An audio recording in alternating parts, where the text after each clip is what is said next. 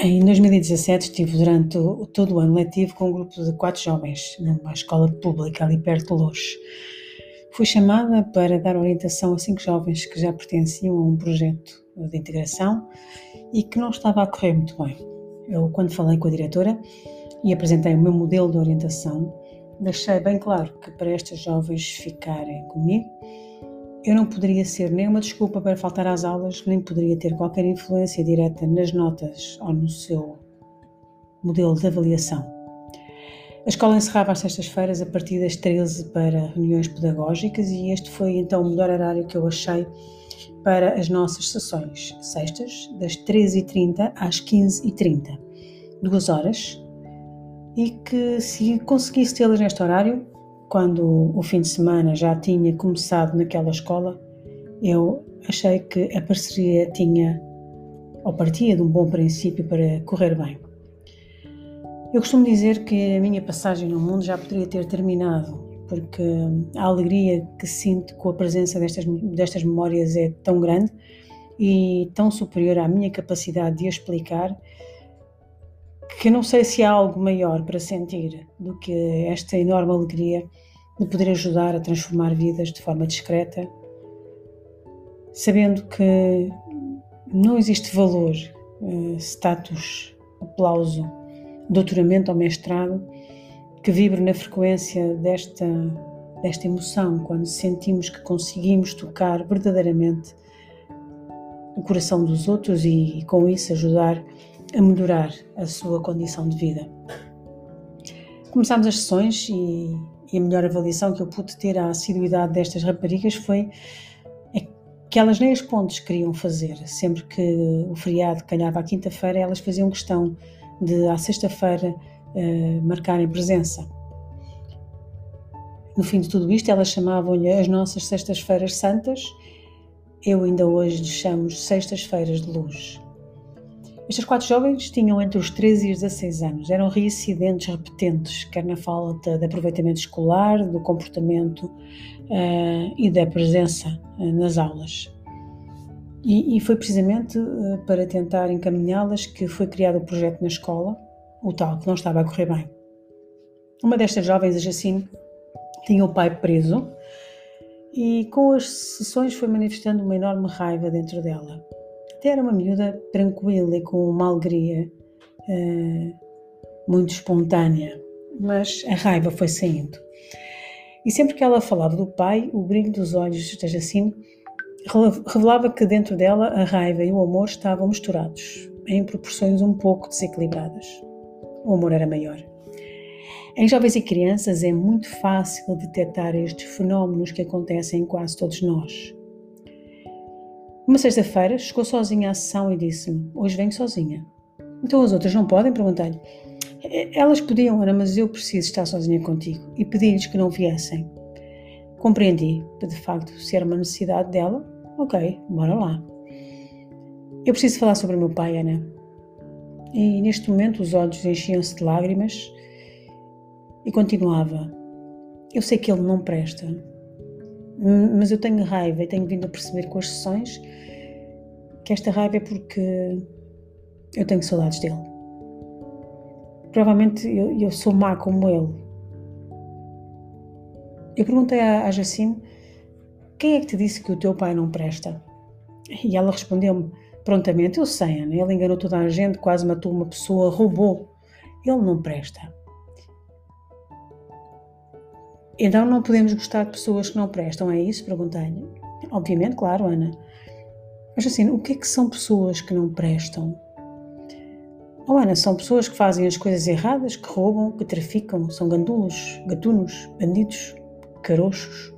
E o teu pai é bandido, é gatuno, é, é carocho? Sim, é um pouco disso tudo. E além disso, desde que está preso, a minha mãe também uh, descobriu e conheceu três mulheres com quem ele andava ao mesmo tempo. É, é também um traidor, ele não vale nada. Ah, Jacinto, como é que se chama o teu pai?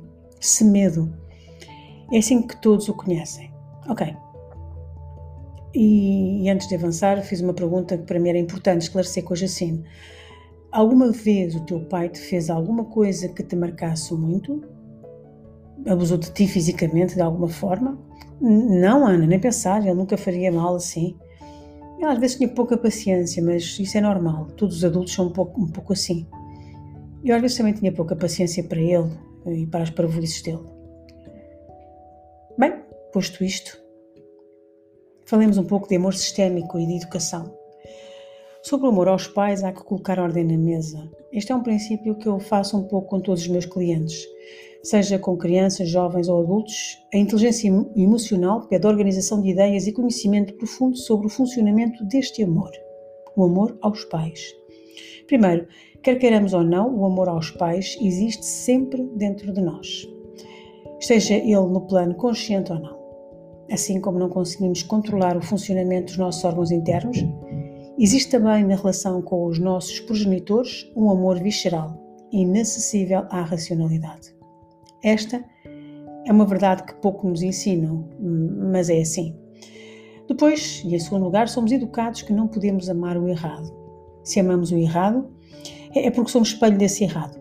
As crianças crescem a ouvir os pais e os avós muitas vezes a dizer: se faz assim, não gosto de ti. Se fazes assim, errado, deixas de ser meu filho. Se faz assim é porque não me amas, etc. Ou então também é, é costume eh, quando o pai é, é, um ser errante, parece o teu pai ou parece a tua mãe, ou ainda ficas com o teu pai. Se não podemos amar o errado e o meu pai ou a minha mãe fazem coisas erradas, então eu social e racionalmente não os posso amar. Ou então sou como eles. E isso não é bom.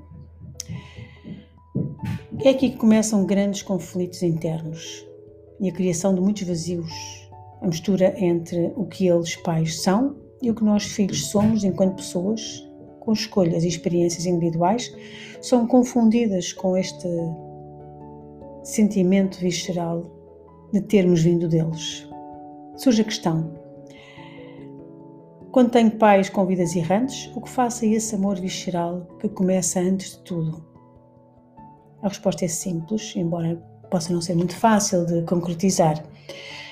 Eu tenho que separar os pais das experiências individuais. E neste caso eu convido sempre os meus clientes e faço este exercício em sessão de querer saber o nome dos pais. Uma coisa é o pai, outra coisa é o Semedo, neste caso. Mas voltando à sessão com a Jacine, perguntei-lhe, uh, Jacine, onde é que o teu pai está mesmo preso? E ela respondeu-me em Caxias. Já lá foste? Não, Ana, não quero ir. Vamos lá as duas? Como assim, Ana? Como assim? Respondeu-me ela extremamente uh, inquieta com a. Não, uh, respondi. Oh, nós já fizemos muitas viagens aqui nesta sala. Uh, uma viagem meditativa em que podemos visitar o que nós quisermos. Quer experimentar? Sim, assim quero, Ana. Vamos, mas vens comigo? Sim, claro, vamos as duas. E respiramos fundo e fechamos os olhos. E fechamos os olhos e fizemos as respirações profundas, as duas em conjunto. Mas assim, assim que fechava os olhos, entrava em estado búdico, como eu costumo, costumava chamar-lhe.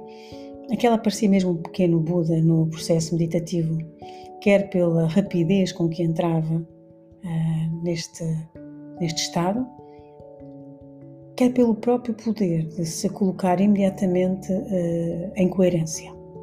E assim foi também desta vez e rapidamente alcançou a viagem e o estado pretendido. Eu fui guiando. Assim chegámos no meu carro, estacionámos no parque e caminhámos para a entrada da prisão de Caxias. Um guarda abre a porta e pede-nos o cartão de cidadão. É um local frio, mas limpo. O guarda pergunta de quem vens tu ver e tu dizes o Semedo, o meu pai.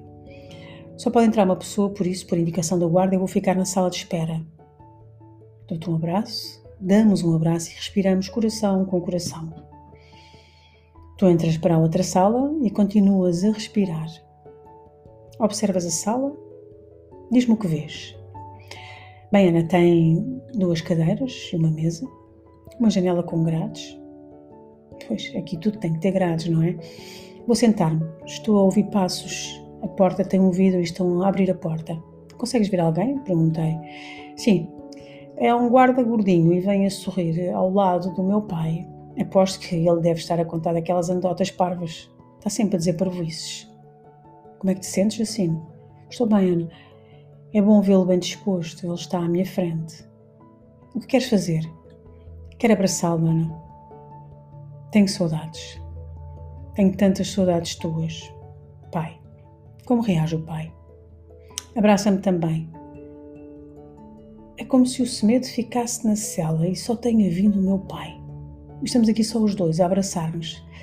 Ele tem umas mãos grandes e fortes. O abraço dele é tão bom e tão quentinho. Eu quero ficar aqui com ele. Aproveita, Jacina, abracem-se, vai respirando esse abraço, sente esse abraço no teu coração. É no nosso coração que estão armazenadas as memórias. Escolha um lugar para guardar este abraço, no teu coração. Após alguns momentos em que a face e a expressão da Jacina mostravam serenidade e alívio, pedi-lhe que dissesse ao pai: Sabes, pai, agora sei quem é o Semedo e quem é o meu pai. Eu não vou deixar de te amar por tudo o que fizeste errado. O Semedo tem de ficar na cela e responder por tudo errado que fez. E a mãe também vai ter de resolver contigo as coisas que fizeste, com ela enquanto homem. Eu não tenho nada a ver com isso. Eu gostava muito de ter ao pé de mim fisicamente, mas as escolhas desse Semedo pouco responsáveis não permitiram. Eu vou conseguir, pai. Eu vou conseguir ultrapassar isto, porque agora eu já sei separar o semedo do meu pai. E também sei que se lutar contra o amor que sinto por ti dentro do meu corpo, estou a fazer-me mal. Sabes, pai? Há amor por ti nas minhas células que eu não posso e decidi que não vou contrariar. E sabes uma coisa? Eu, eu na escola já estava a ser um pouco semedo. Já estava a fazer tudo errado, pai. Talvez para me aproximar de ti. Amo-te e não há nada melhor que poder dizer: amo-te com todos os teus erros, como Semedo, independentemente das escolhas que fizeste. Agora eu sei, para amar o Pai, não preciso de concordar, admirar nem gostar dos teus erros. Amo-te, Pai. Amo muito a tua parte que está em mim. O amor visceral e a compaixão a compaixão é a base para levar a vida em paz. A compaixão é a aceitação do outro através da consciência de que cada um de nós, independentemente de ser pai ou filho de alguém, viemos viver uma experiência terrena onde desempenhamos várias funções. A reprodução é apenas uma delas. Estamos longe de viver para ser só pais ou só filhos. Temos muita coisa para experienciar, muitos desafios que nem sempre nos permitem ser bons em tudo. Muitas pessoas chegam a mim já com um grande percurso espiritual e com grandes raivas dos pais. Um conflito enorme com o amor visceral e a análise racional, psicossocial aos pais. Eu sei, e posso dizer isto convictamente, que enquanto não resolvermos esta postura perante os nossos progenitores e não seremos e não sermos capazes de ver neles muito mais que os nossos pais, nunca seremos agentes de paz, nem seremos compassivos. Nunca conseguiremos aceitar o percurso do outro em verdade se o não fizermos com os nossos pais. Enquanto vivermos em conflito interno com este amor visceral que renova as nossas células diariamente, não é possível viver em amor ao próximo. Costumo dizer que a consciência deste amor visceral é o mensageiro e a chave que todos temos para a frutificação da compaixão no mundo. É a chave para a frase Ama o próximo como amas a ti próprio. Quando te amares verdadeiramente e cumprires o amor em ti, o visceral e o racional, então sim, saberás como amar o próximo.